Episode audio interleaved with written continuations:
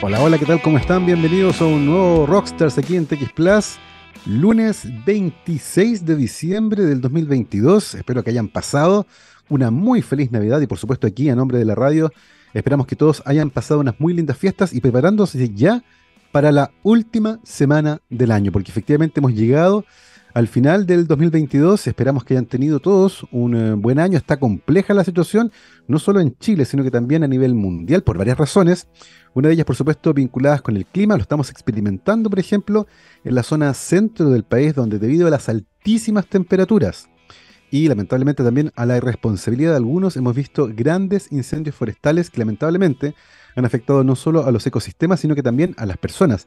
Algo de eso vamos a hablar en la conversación de hoy. Y cuando uno mira hacia el norte, hacia el otro lado del mundo, tormentas de nieve impresionantes en Estados Unidos con bajísimas temperaturas eh, algunos estudiantes de la universidad que conocí años atrás y que están haciendo su postdoc ahora en Estados Unidos me contaban 4 a 12 horas en la carretera atrapados en el tráfico, accidentes con 50, 80 autos uno arriba de otro, justamente por lo complejo de la situación. Así que ha sido un cierre de año, algo complejo tanto aquí como al otro lado del mundo. Siendo las 12.07, ya vamos a comenzar nuestra conversación de hoy. Como les decía, estamos abriendo la última semana de conversaciones alrededor de la ciencia. Y esta semana nos acompaña en la entrevista el doctor Cristian Herrera Lameli, geólogo de la Universidad Católica del Norte y doctor en hidrogeología de la Universidad Politécnica de Cataluña en España. Actualmente es jefe del Centro de Investigación y Desarrollo de Ecosistemas Hídricos de la Universidad Bernardo O'Higgins. Cristian, ¿cómo estás? Bienvenido a Rockstars. Hola, muy buenas tardes, Gabriel. Muy buenas tardes a toda la audiencia. Un gusto estar con ustedes. Un placer para nosotros, Cristian, que puedas tomarte un tiempo en la agenda, particularmente en esta semana que es compleja, para poder conversar de un tema que es tremendamente urgente, muy interesante. Eh, vamos a estar hablando justamente sobre lo que está ocurriendo con algunos ecosistemas, teniendo en cuenta la crisis hídrica que atraviesa el país. Ese es el tema de fondo de la conversación de hoy. Pero antes de eso, Cristian, me gustaría entender un poco tu trayectoria. Eh, para entender y para que nuestros auditores comprendan también cómo llegaste a donde estás, particularmente en una época en que muchos jóvenes han rendido las pruebas de selección a la universidad y están pensando qué hacer con su futuro. Y para muchos resulta muy estresante porque no lo tienen claro. Y la verdad es que muchas veces la mayoría de las personas que tienen carreras exitosas tampoco lo tenían claro al principio. Algunos que sí, por supuesto, pero no en todos los casos es así. En el caso tuyo, Cristian, ¿cómo llegaste a la geología, por ejemplo?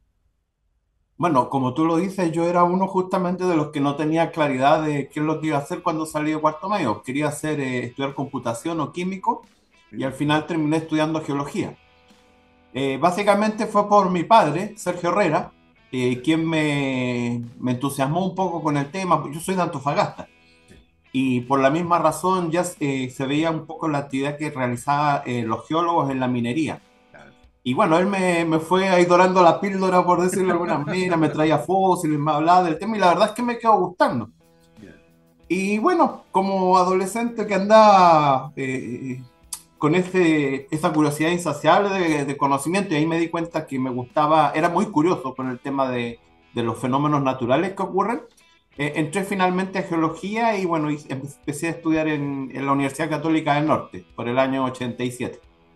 Oye, Cristian, y más allá de, lo que tu padre, ¿cierto?, te contaba y te entusiasmaba, eh, tal vez mirando un futuro laboral que ciertamente es muy interesante dentro de la geología, que es dedicarse a la, minería, ¿cierto?, el estudio de los minerales, eh, pero claramente tu carrera se fue hacia otro lado después. Vamos a ir profundizando también acerca de eso, porque claro, uno entra a la universidad a estudiar una carrera, eh, puede tener algunas luces con respecto a ella inicialmente, pero no la conoce en profundidad.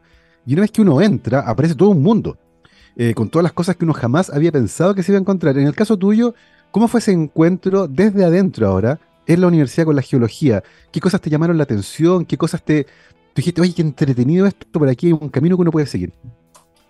Sí, bueno, eh, la verdad es que cuando estaba terminando la carrera de geología, eh, tuve eh, un, bueno, un, colega que fue ahora director del mi Mario Pereira. Y bueno, él me, él me comentó acerca del tremendo potencial, pero estoy hablando a mediados de los 90, las posibilidades que habían con el tema del recurso hídrico. Me hablaba mucho, mira, Cristian, me decías, en el, en el futuro las guerras no van a ser ni por petróleo ni por oro, van a ser por agua.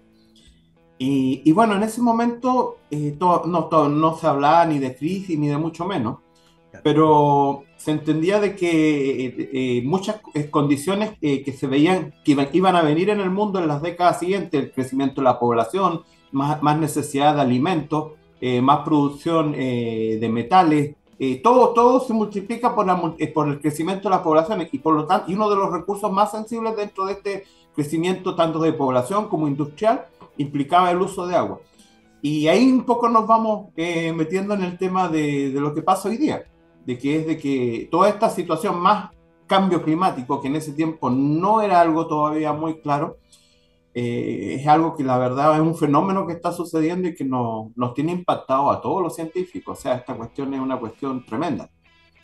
Oye, y justamente con respecto a eso, Cristian, eh, es interesante como ya a mediados de los 90, eh, se conversaba con respecto a la importancia estratégica que los recursos hídricos iban a tener, porque antiguamente el agua era una cosa que se consideraba súper abundante y que no iban a poner un límite al desarrollo de ninguna nación. Sin embargo, hoy el panorama ha cambiado completamente y entendemos que el agua es un recurso que es limitante y que sí va a imponer grandes restricciones al desarrollo de los países, y eso pasó en cosa de 20 años. Eh, sin embargo, ya venía esta idea, como tú comentabas, desde mediados de los 90 con respecto a la importancia del agua. En ese contexto, Cristian, ¿cuáles eran a esa altura los principales desafíos que Chile tenía en materia hídrica? Eh, ¿cómo, lo visualizas tú? Bueno, aquí en el, en, el norte eh, siempre, siempre hubo eh, esta dificultad de escasez de agua debido a, bueno, el, desierto más, más árido del mundo y la minería siempre estuvo requiriendo mucha agua, que parece que fuera muy poca en el sur, porque son, en realidad no son volúmenes muy, muy grandes si uno lo analiza en el contexto nacional, pero en el norte es mucha agua, o sea, eh, eh, eh, era, era en esa época el 80, el 90% del recurso hídrico del norte de Chile lo ocupaba la minería, la población y ocupa muy poquito. Ahora, ese porcentaje con respecto al, al, promedio nacional, claro, es el 5%, el 10%, pero en el norte esa agua vale mucho. Y, en ese, y, en ese, y en ese sentido, eh, en ese, ya, ya la, en, en, ese, en ese periodo se estaba comenzando incluso a hablar de la desalación porque las mineras estaban restringiendo su producción eh, minera debido a la falta de agua. Todos los procesos mineros eh, requieren mm. mucha cantidad de agua para lixiviación, para tratamientos, un, un, sinfín de procesos. Y, y, claro, pueden haber yacimientos muy importantes, pero si no tenían agua no podían funcionar. Eso está pasando, por ejemplo, hoy día en, en la cuarta región, con yacimientos que han tenido que bajar producción porque no tienen agua. Es así de crítico, o sea, eh, sin agua está todo el proceso minero, industrial, agrícola, que es lo más terrible. O sea, por último, bueno, una cosa es, la parte metalífera, pero los alimentos, los alimentos son los que, y, eso, por ejemplo, no se, no se satisface con desalación. Es, es, es algo económicamente imposible mantener, por ejemplo, agricultura con desalación. Claro. no, demasiado. Precios astronómicos por metro cúbico de agua, es imposible. Tal cual, tal cual. Oye, e, e, es súper interesante esto porque, eh, digamos que en tu, en tu inicio, la entrada a la geología va muy de la mano con el mundo de la minería, de los minerales. Y, te enfrentaste a otro problema de la minería que no tiene que ver directamente con los minerales, sino que con los procesos que requieren agua. Y eso ya se vislumbraba como un tremendo problema. Y es interesante ver eh, que en tu carrera el impacto que tuvo esta área fue enorme porque finalmente te fuiste a hacer un doctorado en hidrogeología a la Universidad Politécnica de Cataluña, lo que es interesante porque muchos geólogos terminan la carrera y van a trabajar al mundo privado, muchas veces vinculados con la minería, pero en tu caso estaba claro que querías seguir una carrera un poco más vinculada con el mundo académico. Cuéntanos un poco cómo ocurre un poco esa transición, eh, si pasa algo más entre medio, tal vez ejerciste, no, no lo tengo todo claro, lo que tengo claro es que finalmente fuiste a hacer un doctorado en hidrogeología. ¿Cómo, cómo fue esa transición? Y te, quería pedir si podías acercarte un poquito más a la pantalla para no perderte el audio. Eso. Ah, perfecto. No, eh, bueno, es, interesante tu, eh, tu, pregunta, sobre todo porque toca un tema personal mío y que tiene que ver porque en aquellos años, cuando la gente salía de geología, bueno, era una carrera, la carrera, una de las mejor pagadas del país y en ese momento. Los geólogos eran, eran muy apetecidos por el mercado minero. Y, claro, en la universidad no era tanto lo que se ganaba, era más bien poco, pero siempre yo tuve esa idea de, poder hacer, eh, pensar a largo plazo. Esto se trata de, son, son postas a largo plazo que uno, que uno ve en la vida. Y bueno, ahí teniendo dificultades con la familia, explicándoles de que, mira, esto a la larga van a haber otras cosas eh, la minería no va a ser siempre y hay otras posibilidades. Y bueno, dentro de ese campo me, me entusiasmó la... Eh, tuve que convencer a mi padre, sobre todo, que no quería que me, que me quedara en la universidad. Y finalmente, bueno, entendió. Y bueno, hoy día, bueno, mi, mi padre está vivo todavía, está, está feliz con, con que, que, haya seguido esta línea, eh, a pesar de que no seguí su consejo, esta, esta segunda vez no seguí su consejo, claro. porque era algo, era algo que, había que, lo, había pensado a largo plazo esto, no claro. sabía que en tan cortoplacista, pensando en 3, 4, 5 años, claro, hay un boom, ok, pero después, de hecho, después llegó la crisis asiática, me acuerdo cuando yo estaba en el extranjero. Sí. Y, y, bueno, ahí decía, bueno, creo que, que eh, así es el destino, son cosas sí. del destino, la verdad, Gabriel, sí. Mira, qué, qué, interesante aquello. Y, y claro, pues, pegó, pegó fuerte en el área la crisis asiática, a finales de los 90, año 98, por ahí. Sí, 98, fue, 99, por ahí. Claro, sí, fue, fue bien, fue, fue bien potente. Para Chile, sí. Súper compleja para nuestra economía. De hecho, fue un golpe del cual costó muchísimo, muchísimo recuperarse. Eh, y en ese contexto, Cristian, buscando hacia dónde seguir, ¿cierto? Esta beta de investigación más vinculada con la academia, eh, ¿por qué elegiste esa universidad en particular, la Politécnica de Cataluña? Está claro que el área de la hidrogeología te llamaba mucho la atención, pero ¿por qué en particular esa universidad? Fue por una sola razón, y que el, el, director de mi tesis, la persona que me iba a aceptar para trabajar, era don Emilio Custodio Jiménez. Él es un connotadísimo investigador a nivel mundial en esta área, ha escrito muchos libros, publicado muchos papers, y bueno, yo cuando eh, eh, eh, trabajaba con, de hecho haciendo cátedras aquí en la, en la, Universidad Católica del Norte en aquellos años, eh, conocía sus libros, tremendos libros, eh, que son utilizados hasta el día de hoy en todo, en toda Hispanoamérica.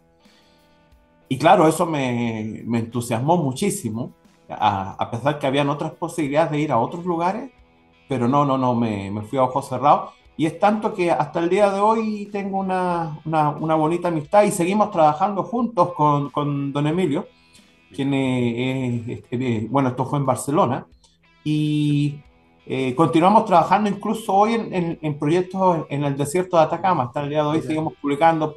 De hecho, él, él bueno, él eh, sabía que yo venía de Antofagasta y me dijo, bueno, usted eh, viene de un desierto, para que siga trabajando en zonas áridas, pues los vamos a mandar a hacer su tesis a otro desierto. Y en eso me, me, envió a Fuerteventura, una de las Islas Canarias que está muy cerca de, del Sáhara, del, de, de, África, a, a, pocos kilómetros, y árida, completamente árida. De hecho, llegué allá y bueno, parecía tocopilla, no sé, tenía esa impresión así, es una cuestión muy rara. Y así me he especializado en, en hidrogeología, sobre todo en zonas áridas, zonas desérticas. Esa es mi, esa es mi, mi línea de investigación principal, en zonas áridas. Oye, es tremendamente interesante. Estaba mirando acá en, en, Google, don Emilio Custodio tiene ya 83 años. Qué interesante sí. que siga activo en la investigación científica, colaborando. Eh, y cuéntanos un poco, Cristian, eh, ¿cuál fue el foco, la gran pregunta que quisieron contestar junto con, con tu tutor, con el doctor Custodio, eh, durante tu tesis? ¿Cuál era la gran pregunta que ustedes querían resolver y que, que básicamente marcó cierto ese periodo de, de la tesis doctoral en, en Cataluña? La verdad es que hubo mucha, eh, bueno, hubo, hubo, se plantearon varios temas de investigación que se podrían trabajar en zonas áridas. Eh, él, él, sobre todo, eh, por, la, por la experiencia y el tiempo que llevaba trabajando en las otras islas, porque él, él empezó su, su, vida profesional en agua en las, islas, en las Islas Canarias y trabajando con isótopos del agua, isótopos tanto estables como radioactivos. Y, y, la idea me, y la idea era a través de, este, de, de, de iso, el estudio de isotopía de las aguas, que son isótopos que trae, por ejemplo, el oxígeno 18 o el deuterio, que son isótopos estables, no son isótopos radioactivos, y que trae la molécula de agua que, que por ejemplo, se evapora del océano, eh, pasa a la nube, de la nube cae como lluvia, y esos, va, esos, esos procesos de cambios de fase de líquido a vapor, de vapor a condensarse a líquido, todo eso, trae cambios en, la, en, las proporciones de estos isótopos. De hecho, cuando cae sobre el terreno, si cae en una zona alta de baja temperatura, tiene una marca respecto a la que cae cerca de la costa. Y uno cuando eh, toma muestras de agua, ya sea de río o sobre todo, bueno, que es mi especialidad, de pozos de agua subterráneas de las napas, cuando toma esa muestra de agua, por ejemplo, puede comparar esa, esa, esa como eh, huella digital de los, del oxígeno 18 deuterio del agua del pozo con respecto a las muestras que tiene desde la lluvia y puede ver, por ejemplo, si esta agua corresponde al, al agua que se ha infiltrado en los últimos procesos de lluvia o es agua antigua. Y en, el, en los desiertos generalmente estamos hablando de aguas fósiles que tienen una marca eh, generalmente en climas más húmedos, cuando el clima fue más húmedo en el pasado, llovía mucho más y tienen otra marca de otras temperaturas distintas a las de hoy, entonces uno puede empezar a, proyectar y a entender de qué se trata este, el, ciclo del agua, trazando este isótopo, que, que, es el oxígeno 18 y el deuterio. Haciendo este trazado, bueno, más muchos otros isótopos, también eh, carbono 14 para saber edades, el tritio que es radioactivo para si son aguas más jóvenes. En fin, uno juega con un set de, de con la química, la, química del agua, por cierto, fundamental, y la isotopía para poder eh, eh, eh, trazar el ciclo hidrológico sobre todo cómo viaja el agua. es una manera indirecta de comprender cómo está el agua en las napas, ya que a diferencia del agua de un río, el agua de las napas no la podemos, no la vemos. Está, está debajo del suelo, solamente tenemos idea de ella porque existe en un pozo o, por ejemplo, en Santiago, eh, muchas veces eh, decimos de dónde viene la laguna Culeo o de dónde venía la laguna Culeo. Y pues bien, era principalmente la, era la, eh, la descarga, en este caso, de la Napa en esa depresión que existe en la parte sur de Santiago, por, decir, por poner un ejemplo. Perfecto. Oye, es entretenidísimo porque, porque finalmente el tema de las napas y de las aguas subterráneas ha cobrado una importancia gigantesca en la zona centro-sur del país enfrentándonos a este contexto de sequía estructural. Vamos a hablar sobre aquello, vamos a volver sobre la laguna Culeo. Em, qué interesante eh, poder estudiar la hidroquímica del agua a partir de sus isótopos y a partir de eso reconstruir la historia pasada de esas aguas. Creo que es fascinante. Nos permite entender un poco, ¿cierto?, esta historia, que, que parte importante de la geología es eso, reconstruir la historia pasada, ¿cierto?, eh, de nuestras tierras, en este caso de, nuestras aguas. ¿Qué, cosas interesantes aprendieron, Cristian, en aquella época, estudiando ahí en las Islas Canarias, estas aguas subterráneas, su hidroquímica, ¿cierto? Y tratando de entender el pasado que había ahí. Mira, en, bueno, al final uno de los, uno de los resultados más interesantes que, que, aparecieron fue de que el agua, e, era, esta era una isla, es volcánica, pero con lavas submarinas antiguas. Estoy hablando de varios millones de años. Y el agua de la, el problema que tenían en Fuerteventura, en la parte central, me acuerdo de los pueblos Tuineje, Tiscamanita, Tesejeragüe, nombres muy particulares, eh, no podían trabajar bien la agricultura porque el agua era muy salina. Tenía la, en algunos casos llegaba a tener la mitad de la salinidad del agua de mar. ¡Wow! Y, y, bueno, haciendo, haciendo todo lo que es el estudio de química isotopía, finalmente llegamos a la conclusión de que como es un clima muy árido que se ha manejado por muchos miles de millones de años, eh, claro, cuando ha llovido, ha llovido muy poco y estas lavas que en algún momento estuvieron bajo el mar, que se llaman pillow lava, y ascendieron por tectónica hacia arriba, mm. no fueron lavadas completamente de su agua marina. Es un medio de muy baja permeabilidad porque son lavas antiguas. Entonces, claro, cuando, cuando está cayendo recarga, que no es mucha, no es capaz el agua de lluvia cuando se infiltra, de lavar completamente estos terrenos y de ahí que había una mezcla con agua marina muy antigua. Y, bueno, te puedo comentar algo. Eh, por ejemplo, cosas así están apareciendo aquí en la costa del norte de Chile. Y esto lo hemos, lo hemos descubierto en la costa, en la, en, la cordillera de la costa de la región de Antofagasta precisamente, a través de unos isótopos bastante particulares, que son de isótopos de boro y de litio, que son muy extraños. Esto ya no se hace en laboratorios comerciales, sino con una colega de la, Universidad de Rutgers ahí en New Jersey. Y bueno, estamos, esto estamos a punto de publicarlo, a punto de publicarlo. Un agua muy antigua, de, eh, según los resultados nuestros, tiene más de 60 millones de años de mezcla. Y bueno, de hecho tiene que ver incluso con lo que formó los yacimientos, eh, habría, tiene que ver incluso con la, el agua que dio eh, origen a procesos hidrotermales en, en yacimientos como Michilla, al norte de Antofagasta. Pero independiente de eso, y volviendo a tu pregunta, en el caso de Fuerteventura vamos a tratar de tomar estos isótopos ahora para ver si efectivamente, porque si, si es agua antigua, debiera de tener todavía con estos isótopos que en ese tiempo no estaban disponibles, no eran, son cosas nuevas estas. Eh, hoy día vamos a tratar de muestrear nuevamente eh, las aguas de Fuerteventura para continuar una investigación que partió hace más de 20 años atrás. Y esto lo digo con el afán solamente de decir que por mucho que uno crea que conoce algo, en general es un proceso que no acaba nunca. Y, bueno, yo voy de hecho con, voy a ir probablemente con una persona que hizo su doctorado conmigo, terminó el doctorado conmigo.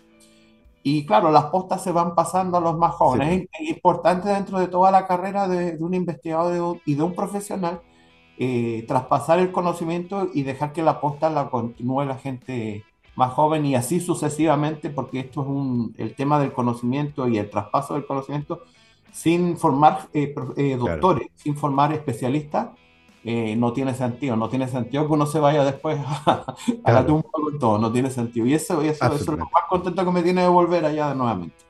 Qué maravilla, qué, entretenido, qué interesante trabajo, por cierto. Me parece fascinante poder estudiar la hidroquímica del agua y a partir de eso poder determinar si es una fuente de agua antigua, por ejemplo, cuál es su origen y en este caso por qué se vincula con un problema que está directamente relacionado con la agricultura. Cristian, eh, ¿Pensaste en algún momento en quedarte por allá en Cataluña, seguir tu carrera afuera o siempre fue el plan volver a Chile? No, siempre quise volver. Siempre quise volver a. Bueno, en ese tiempo volví a Antofagasta. No, pero siempre quise volver. Lo tenía claro. Que además, que además tenemos sabía, un potencial. Sabía que toda la experiencia que tuve de poder hacer investigación en estos lugares y en otros lugares de España, porque ahí en los proyectos nos metían a ir a trabajar por ahí, claro. los Pirineos, Sierra Nevada, etcétera. Y, no, lo estaba la verdad tenía unas ganas de llegar acá, volver a Chile y poder hacer nuevamente, hacer las cosas que acá en ese tiempo todavía eran muy eh, incipientes lo que se estaba comenzando a hacer. Era muy incipiente este trabajo. Eh, había visto cosas de, de Sergio Iriarte en Santiago o cosas de muy pocos colegas. En, general, en todo caso, esto es importante, Gabriel. Son muy pocos colegas eh, que, han, que se han dedicado al trabajo de investigación netamente en estos temas. La mayoría que trabajan en consultoras y bueno, les va muy bien, son muy exitosos y son muy buenos, muchos, mm. muchos de ellos son muy buenos, pero que gente que se queda haciendo investigación en la universidad es muy poquita. Y eso lo siento mucho porque tenemos tantos problemas. Sí, yo sé que ellos resuelven problemas de otra manera, pero creo que, creo que falta eh, formar más gente mm. y, y Chile no no le yo creo que todavía no, no, le ha tomado el peso al, asunto del agua de las napas. Todavía seguimos pensando en que el, embalse, el yeso y que el agua de los ríos nos va a satisfacer todo. Y no es así. El futuro no va a ser ese. El futuro va a estar en las napas.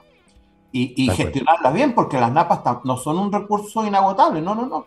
Y bueno, ahí te voy a conversar después de los efectos que ha tenido, por ejemplo, en Santiago. Maravilloso. De hecho, vamos a conversar de todo aquello a propósito de esta entretenidísima conversación con nuestro invitado de hoy, el doctor Cristian Herrera Lameli, geólogo de la Universidad Católica del Norte, doctor en hidrogeología de la Universidad Politécnica de Cataluña, actualmente jefe del Centro de Investigación y Desarrollo de Ecosistemas Hídricos de la Universidad Bernardo Higgins. Vamos a hacer una pequeña pausa musical, pero volvemos para seguir con esta muy entretenida conversación. Mi querido Gabriel, escuchemos a Royal Blood, esto se llama Figure It Out, vamos y volvemos. 12 con 32, estamos de vuelta aquí en Rockstar de TX Plus. Recuerden que nos pueden seguir en todas las redes sociales donde nos encuentran como arroba TX Plus, TXSPLUS. Y hoy, lunes 26 de diciembre del 2022, estamos conversando con el doctor Cristian Herrera Lameli, geólogo de la Universidad Católica del Norte, doctor en hidrogeología de la Universidad Politécnica de Cataluña, actualmente jefe del Centro de Investigación y Desarrollo de Ecosistemas Hídricos de la Universidad Bernardo O'Higgins, Cristian. Eh, nuestro país está enfrentando un escenario crítico vinculado con el uso de agua. Tenemos una sequía estructural que ya está durando casi dos décadas en la zona centro-sur del país. Hemos visto cómo ya hay algunas medidas de mitigación. Eh, por ejemplo, se están reemplazando algunos jardines en algunos municipios con plantas de la zona central. Estamos eliminando el pasto, una planta importada al país desde zonas donde llueve muchísimo que por supuesto está asociada con cierto estatus, tener un césped verdecito, ¿cierto? La entrada de la casa muy bonito, pero el consumo de agua es gigantesco y hay plantas que están adaptadas a vivir con menos agua. Pero también hay un impacto en, y lo conversamos antes de la pausa, en los embalses, eh, que han disminuido su nivel fuertemente, incluso haciendo pensar en racionamiento de agua, y también en las napas, que a mi entender tienen un problema aún mayor, porque a diferencia de los embalses o de los ríos, no se ven, y por lo tanto cuesta más entender un poco su estado de salud. Eh, ¿Qué sabemos hoy día, Cristian, del estado de salud de las napas de la zona centro-sur del país? Bueno, aquí yo, yo puedo, puedo mencionarte lo que estamos desarrollando en un proyecto ANIT eh, Sequía, que bueno, comenzó a, realizarse este año. y bueno, ya vamos en una etapa intermedia del mismo, y donde hemos podido eh, evaluar eh, cuáles han sido los impactos que ha tenido eh, la sequía de la última, de, de la, bueno, 15, no se sabe bien en realidad el inicio, pero podrían ser llegar, ya vamos para dos décadas efectivamente de sequía. Y bueno, los descensos de los niveles de las aguas en la Napa han sido muy grandes, muy grandes, desde 20 metros hasta 40 metros, 50 metros, en, por ejemplo, en Chacabuco, en, la, en, el, en, el, Valle Chacabuco, hasta 50 metros de descenso. Eso es una, es una barbaridad eh, de la cantidad de agua que se perdió. Bueno, de, ahí todos la, los problemas que ha tenido la población, gente que recordaba un río que existía cosas por el estilo. Los ríos desaparecieron porque las aguas subterráneas no son, no son un ente separado de las aguas superficiales, son hermanos, están juntitos. por ejemplo, eh, lo, lo, que mencionaba, la laguna Culeo, por ejemplo, la laguna Culeo es un cuerpo de agua superficial, tiene un espejo de agua superficial, pero es alimentado por aguas subterráneas principalmente. No, no hay un río, no hay un río que vaya grande, que vaya y llene esa laguna, no, son descargas de aguas subterráneas que no se ven porque entran por sus márgenes, por, por los bordes. Y claro, al bajar los niveles de agua en toda la cuenca de Santiago, acarreó que se secó la laguna, la depresión esta se secó. Se secó esto, Hoy día estamos viendo de que tenemos, eh, va quedando este humedal ahí en el Mapocho, en la parte baja del Mapocho. Eh, un humedal muy bonito, muy, muy, eh, muy maltratado en, en, algunas partes. Pero claro, si esta situación continúa, se van a empezar a perder cuerpos de agua. El mismo, el, mismo, el mismo río Mapocho, el mismo río Mapocho, en muchas partes, el agua que lleva, la, mucha parte de esa es, lo que, es lo que, que sobra de el, el, canal San Carlos que, que, pasa hoy día que ustedes ven, no, el río Mapocho por sí solo, si, si estuviésemos bajo una condición normal, no circularía agua, estaría seco. Estaría seco en muchos tramos, en muchos tramos estaría seco. Y bueno, y, luego ya en la parte inferior, por ejemplo, este recibe agua de, agua de la Napa, que es la descarga en general. Y, y bueno, ahí hay, hay, hay, otros temas que son, son más complejos, porque, por ejemplo, el, el, lo que hemos descubierto justamente con trabajos de isótopos, es de que la recarga principalmente que alimenta, el, acuífero de Santiago es principalmente el agua que entra desde estos dos ríos, del Maipo y del Mapocho. Esa agua cuando esos ríos eh, entraban en gloria y majestad antes de ser intervenidos y todo lo demás, esa agua infiltraba la napa. Pues eso parece que hoy día, eh, debido a la condición de mucha reducción del caudal de, ambos ríos, eh, ha, disminuido esa infiltración natural. Es más que la lluvia. La lluvia eh, nosotros, por ejemplo, en el estudio de Santiago pensamos que la lluvia que caía sobre la misma cuenca, más los retornos de riego que se usan, que sí son importantes, los retornos de los riegos que infiltran, pero no, la lluvia no era la, no era la principal fuente de, alimentación de la napa, sino que eran estos ríos. Y, y aparentemente la disminución de estos caudales de estos ríos ha disminuido mucho la recarga y de ahí que sea tan dramático los descensos que registra la, la NAPA en, Santiago. Esos descensos implicaron que mucha gente que tenía un, una noria, un pozo de estos de gran diámetro en su casa, pues se le secaron. Y no quiere decir que se acabó la napa, sino que el agua está más abajo. Ahora, solamente la gente que tiene pozos muy profundos, industrias que generalmente tienen sondeo, van a poder acceder a la napa. Y ahí, bueno, hay otros temas sociales, obviamente, asociados a, esta, a estas circunstancias, pero esa es, es, la, es la situación. Esa es la situación y, y bueno, nosotros eh, creemos que está muy bien eh, tratar de, de, de, ¿cómo se llama?, de hacer eh, un, el uso lo más eficiente del agua, pero creo que esto, debido a la sequía, debido a la sobreexplotación de la napa, porque claro, como el agua del río es poca y la que se repartían ya empezó a ser poca, también se empezó a echar mano a las napas para poder satisfacerla. Entonces es un círculo vicioso en este caso, en que todo compira la, la sequía, la sobreexplotación para que los descensos sean más grandes y bueno, pasen, pasen las cosas que estamos viendo hoy en día. Es mucha, en, eso Gabriel, te tengo que comentar que el, el, agua, por ejemplo, que almacena la napa en Santiago es más de 100 veces el volumen de agua del embalse del yeso. Esos, son, los, esos son los volúmenes de agua. Y, y claro, uno dice, ah, mira, tenemos mucha agua, podemos explotarla pero el problema es que al explotarla y al tú generar unos descensos de, de 10 met de 5, 10, 15 metros, hay unos impactos ambientales tremendos, como es el caso de la laguna Culeo. Y el agua sigue estando abajo, seguimos explotando más y bueno, vamos a ver que el río, a lo mejor el humedal del río Mapocho va a desaparecer. Y así podría, o sea, todo tiene su causa-efecto, nada, nada va a ser gratis, todo va a tener sus costos. Y, y, claro, yo, yo, yo he escuchado mucha gente que dice, no, mira, acá tenemos una napa y podemos eh, disponer de agua. Yo, claro, me imagino que en una situación extrema, si no tuviésemos agua para beber, bueno, habrá que echar mano.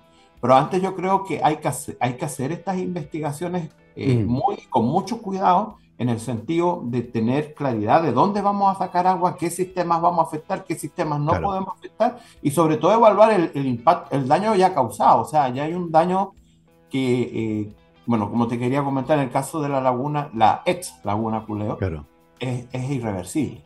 Creo que nuestras generaciones ya no van a ver la laguna Culeo. Qué tremendo. Eso no va a suceder ni en esta ni en la otra. O sea, eso de, esa, esa pérdida de agua que sea del almacenamiento que se sacó por mucha lluvia no, y por caudal, no, esto va a tomar, eh, esto va a tomar eh, probablemente décadas, aunque para hacerte franco, la sequía creo que va a continuar y creo que esta condición no, esto es una apreciación muy personal, no te podría decir con datos, mira, a lo mejor viene una década de lluvia y, y, y, bendita sea, pero eso no lo sabemos, ya parece ser que esto es un cambio estructural, está, eh, está estamos netamente en un clima semiárido, sí.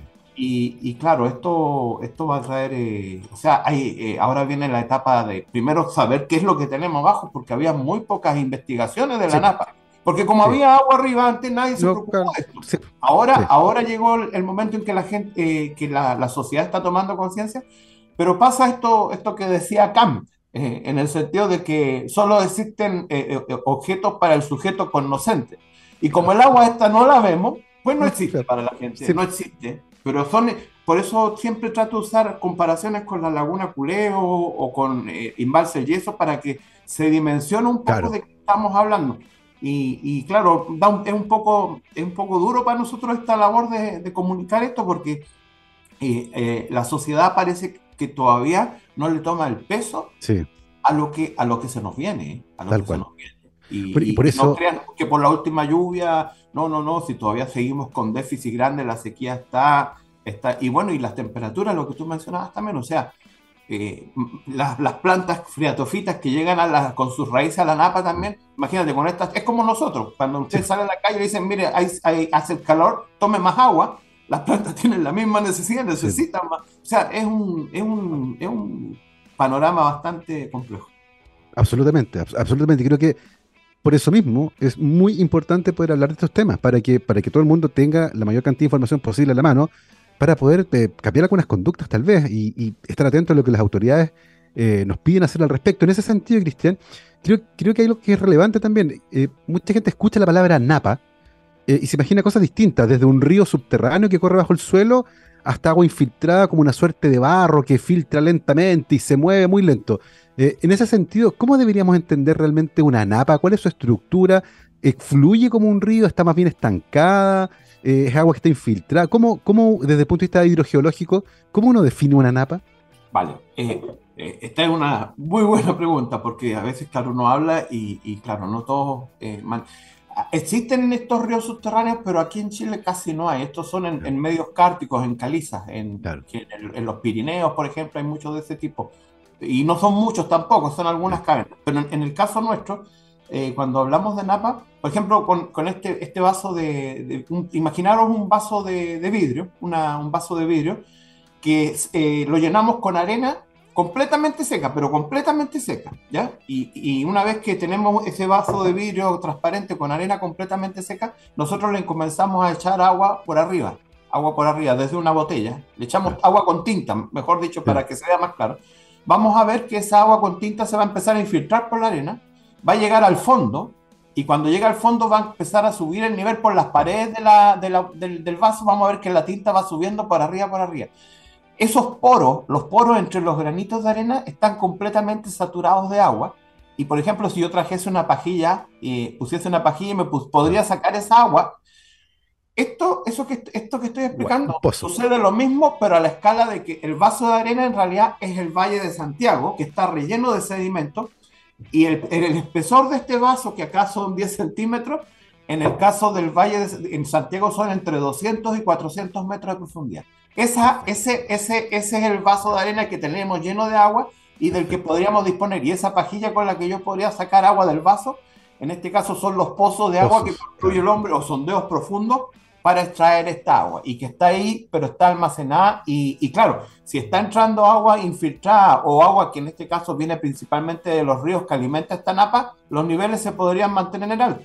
Pero si no está entrando una recarga, esta agua que yo echaba por arriba desde una botella, que es la lluvia, sería la lluvia, efecto práctico sería la recarga, el agua que se infiltra, que alimenta la napa, y yo solamente sigo sacando agua, obviamente me estoy comiendo el almacenamiento, me estoy comiendo el almacenamiento y los niveles comienzan a, descender. No hay un equilibrio entre lo que entra versus lo que se está extrayendo, ya sea natural o artificialmente para satisfacer necesidades. Entonces, en ese sentido, esa, es la napa, esa es la napa. Y, y en ese sentido, y entendiendo la dinámica eh, de la napa, ¿cómo influye, por ejemplo, el hecho de que tengamos una extensión tan grande como Santiago, completamente asfaltada, construida con muy pocos lugares para que el agua de lluvia infiltre hacia la napa? El agua corre por la superficie más que bajar, ¿no? Correcto, eso es así. En la, eh, bueno, eh, en el caso de, de, Santiago, a medida que la, la, la, zona urbana va creciendo, que se va cementando, por, decir, por decirlo de alguna manera, se va, se va haciendo un, una, un bloque de cemento, claro justamente un agua que a lo mejor eh, antes se infiltraba naturalmente por la lluvia, se infiltraba y llegaba a la napa. Pues esa agua ya no llega, sino que va por escorrentía y va al río y de ahí va derechito al mar. Al mar. Y ese, y ese es el problema, porque eh, a diferencia de la, un río, por ejemplo, si se produce una lluvia grande, el agua desde la cordillera hasta la costa se demorará uno, dos, tres días el viaje. En cambio, si el agua se infiltra en la napa, cuando se infiltra el agua que se mueve en los poros chiquititos de estas arenas, gravas, se mueve muy despacito, son centímetros por eh, día, centímetros por día. Entonces nosotros eh, podemos usar la napa como un embalse, como un embalse, es igual que un embalse, sí. pero el agua queda almacenada en la napa y, y puede quedar almacenada por muchos, muchos años antes que naturalmente vaya a, a, las zonas de descarga natural, que por ejemplo fue, eh, es el, la, el, la parte, el curso inferior del río Mapocho, donde da origen al humedal. Por eso hay un humedal ahí, porque es la zona donde la napa descarga naturalmente el agua. Y es más, en el caso de la ciudad, eh, y, y, lo has dicho muy bien, eh, hay, aparte de eso hay otras situaciones. Por ejemplo, eh, están todas las infiltraciones del agua de la ciudad, de las aguas tanto de, de alcantarillado, que en general las pérdidas en todas las ciudades son del orden de un 30, un 40%. Esto es una regla en todas las ciudades del mundo. Y el agua de la y el agua y el agua potable, cañería. Esa fuga también recarga el agua, también recarga la napa. Pero a diferencia, por ejemplo, de, de, del agua de un río que es un agua prístina, el, esta agua es agua, es agua, son aguas contaminadas, eh, con eh, orgánicos, patógenos. Pero lo bonito que tiene la napa es que cuando esta agua se infiltra, el, el, la napa tiene la capacidad de purificarla. Claro. Esto, este, estos patógenos, por ejemplo, después de algunos metros de recorrido mueren, mueren todos. Eh, eh, hay una serie de transformaciones químicas, por ejemplo, de, de, la materia orgánica, que por ejemplo finalmente se transforma, se oxida y se transforma en nitrato, queda como nitrato en el agua. Y, y, y es por eso que el, el, agua que al final, que pues, podríamos pensar, mira, es un agua cochina que sale por... Claro. Eh, por la zona de la desembocadura del río Mapocho. No, no, es un agua de bastante buena calidad, con una contaminación, eso sí, en este caso de nitrato, que no es, no hace, hace, hace que no, no, no se puede beber esa agua.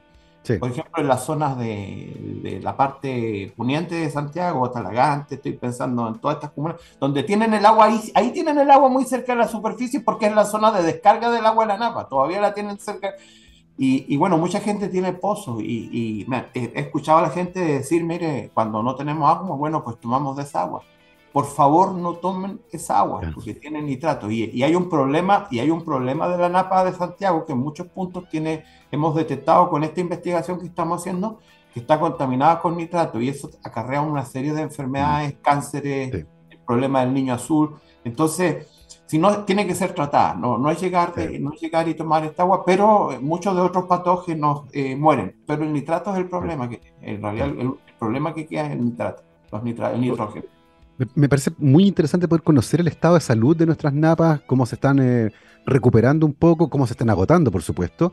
Eh, y de la investigación que ustedes han realizado, hay una en particular que, está vinculada con un ecosistema que es la Laguna de Aculeo, eh, que durante mucho tiempo se convirtió en un lugar de recreación, había deportes náuticos, familias que construyeron alrededor del borde de la laguna, y lentamente el borde de la laguna comenzó a irse hacia el centro y finalmente la laguna desapareció. Eh, y lo interesante es cómo ustedes proyectan cuál sería el futuro de esta laguna si el escenario se mantiene, porque el, panorama es bien desolador. Y aparece una palabra que uno no esperaría en esta zona del país. Eh, y, una de las conclusiones, las proyecciones de, los estudios que ustedes han hecho, es que eventualmente ese ecosistema se podría convertir en un salar, ¿no? Correcto. Mira, eh, técnicamente esta, esta ex Laguna Culeo ya es un salar.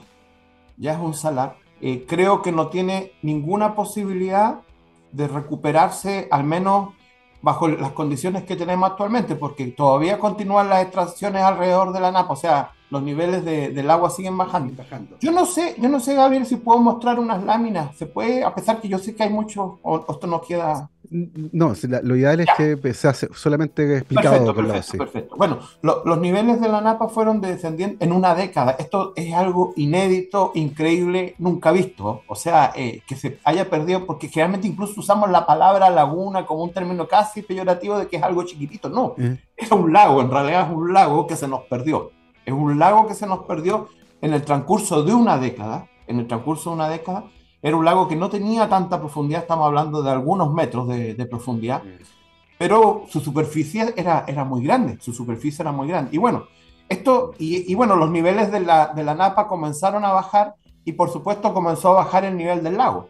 Hasta el día de hoy en que el, lago se, se, secó. Las últimas aguas que fueron quedando, claro, como se fue achicando el espejo de agua y la evaporación continuaba, continuaba y continuaba, esas últimas aguas fueron cada vez más salinas y hoy en día, cuando nos posamos en el, en el, en sobre, sobre la, lo que fue los sedimentos que es la laguna Culeo, vemos grietas de secación gigante, muchos depósitos finos de limos y arcilla. Eh, vemos eh, la última capa que está completamente, eh, se ve blanca incluso por las sales de calcita que alcanzaron a precipitar. Pero yo no estoy contando algo que se me ocurrió a mí, esto no es una cuestión así, mira, por, yo, bueno, es geólogo, yo del norte conozco de salares, sé mucho de salares y te puedo decir que eh, logramos hacer algunas perforaciones con barreno, que es una herramienta que puede perforar 3-4 metros. Y complementamos esta información con trabajos del señor Villa Martínez, que hizo algunas investigaciones por allá por el año 2003, cuando era un lago, cuando era un lago, él tomó también, hizo otro testigo, y resulta que a 3 metros de, la, a 3 metros de profundidad de la laguna de Culeo se encuentra yeso, yeso, yeso y calcita. ¿Y qué pasó? Bueno, él, bueno, él, tuvo la, la, genial idea además de hacer dataciones. Y resulta que hace 7500 años, hace 7500 años, la laguna, si bien no se llegó completamente a secar, achicó mucho su volumen porque hace 7500 años atrás el clima fue mucho más árido. En el Holoceno medio el clima fue mucho más árido. Y eso hizo de que se generara un salar. Ya hubo un salar en el pasado. No es cosa que, ah, mira, este hombre viene acá. No, no, no, no. La historia, la historia, pero eso, pero a diferencia de hoy día, esa fue una condición eh, completamente natural que sucedió. Ahora, ahora es, eh, y, es, y hace 4.500 años ya habían eh, lagunas muy salinas donde precipitaba el yeso. Para que precipite el yeso, en general son, son climas semiáridos, áridos. Y, y, y, en, y, en, este caso, en la zona central de Chile, el clima fue bastante árido. Coincide también con lo que pasó en el norte de Chile, la, una aridificación muy grande que comenzó a amainar a, partir de 5.000 años antes del presente. Antes de, entre 7.000 años atrás era muy árido, pero hace 5.000 años comenzaron eh, procesos un poco más húmedos y de hecho llovió bastante y, logró formarse esta laguna Culeo nuevamente. Eh, respecto al, origen de si el agua propiamente tal que se infiltra en la laguna Culeo proviene solamente de la cuenca, esta, esta pequeña cuenca, o también hay aportaciones de los ríos Angostura subterráneas, es un tema que todavía se está viendo, pero todo, todo parece indicar de que esta, esta renovación del agua de la laguna, eh, esta, esta, esta, sequía que ocurrió hace 7.000 eh, años atrás, eh, fue coincidente con una sequedad completa en todo lo que es la zona central y que se incrementó más todavía en la zona norte de Chile. Es, está, es, un, es, un, es un cambio porque lamentablemente para la gente de, la zona centro, se ubica en una zona de transición entre el desierto de Atacama y el sur de Chile que es más húmedo.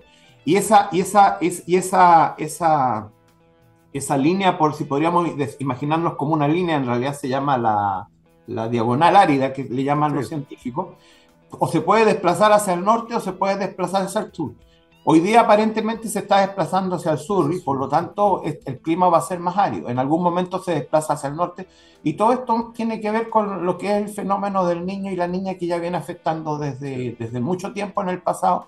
Hoy día parece que la niña nuevamente se nos está quedando mucho tiempo y, eso, y esto asociado a, a, altas presiones, este, este, este anticiclón de altas presiones que siempre está en el norte de Chile, aparentemente se desplaza hacia el sur y no deja que las humedades del Océano Pacífico ingresen. Lo mismo que no ha sucedido aquí en, en Antofagasta toda la vida, pues bueno, lo, lo, empieza a vivir esta generación.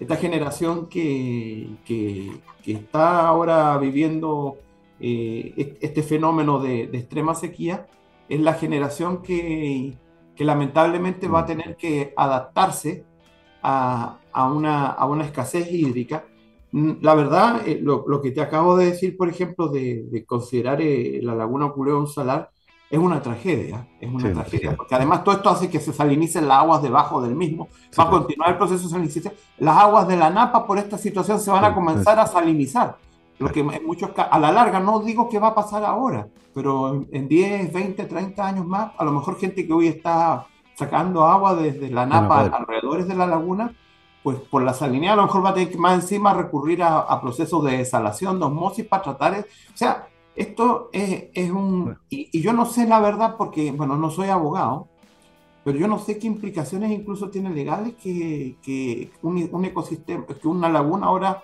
sea un salar y, tengamos que tratarla ya no como un lago, sino como un salar. No, sé todas las implicaciones que tiene esto, pero es un hecho que esto ya, eh, esto ya se estableció. Y si alguien tenía dudas, porque eh, claro, uno, uno a veces eh, ve las noticias y dice, mire, cayeron las últimas lluvias, subió un poquito del agua en Peñuela, pues bien, aquí no va a suceder eso. Aquí no va a suceder eso. Y de hecho, la poca agua que cayó, las últimas precipitaciones, hoy día hay, hay una, una gran cantidad de, de matorral y arbustos porque con esa agüita, pero esa agua que cayó justamente se la está chupando, eh, dio lugar y, claro, tiene otros efectos, pero el ecosistema de laguna, de ex laguna Culeo, yo, a lo mejor en, un futuro próximo ya le van a llamar salar de Culeo, pero ese, ese fenómeno de, de, aridificación es un fenómeno que no tiene, eh, eh, es algo sin precedente, sin precedente. Está pasando en, en, la, en, la, en, la, en la región más poblada de Chile, en la región metropolitana. Y lamentablemente aquí, bueno, debo decirlo también, bueno, nosotros con el proyecto Sequía, por ejemplo, Gabriel, estamos, eh, eh, tenemos proyectos para este año y medio. Estas investigaciones lamentablemente tienen sus tiempos y se cortan.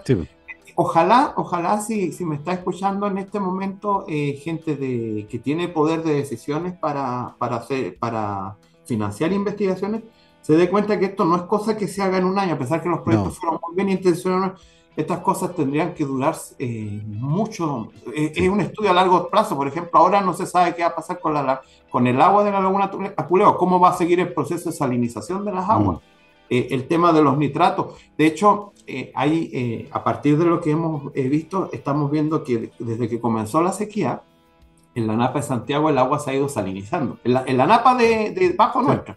Y, eso, y eso tiene que ver porque, claro, eh, esta, agua, esta agua que llega a la napa, una era la del río, que era un agua de buena calidad, pero te mencionaba recién que también hay agua de mala calidad, que es la de la fuga de cañería.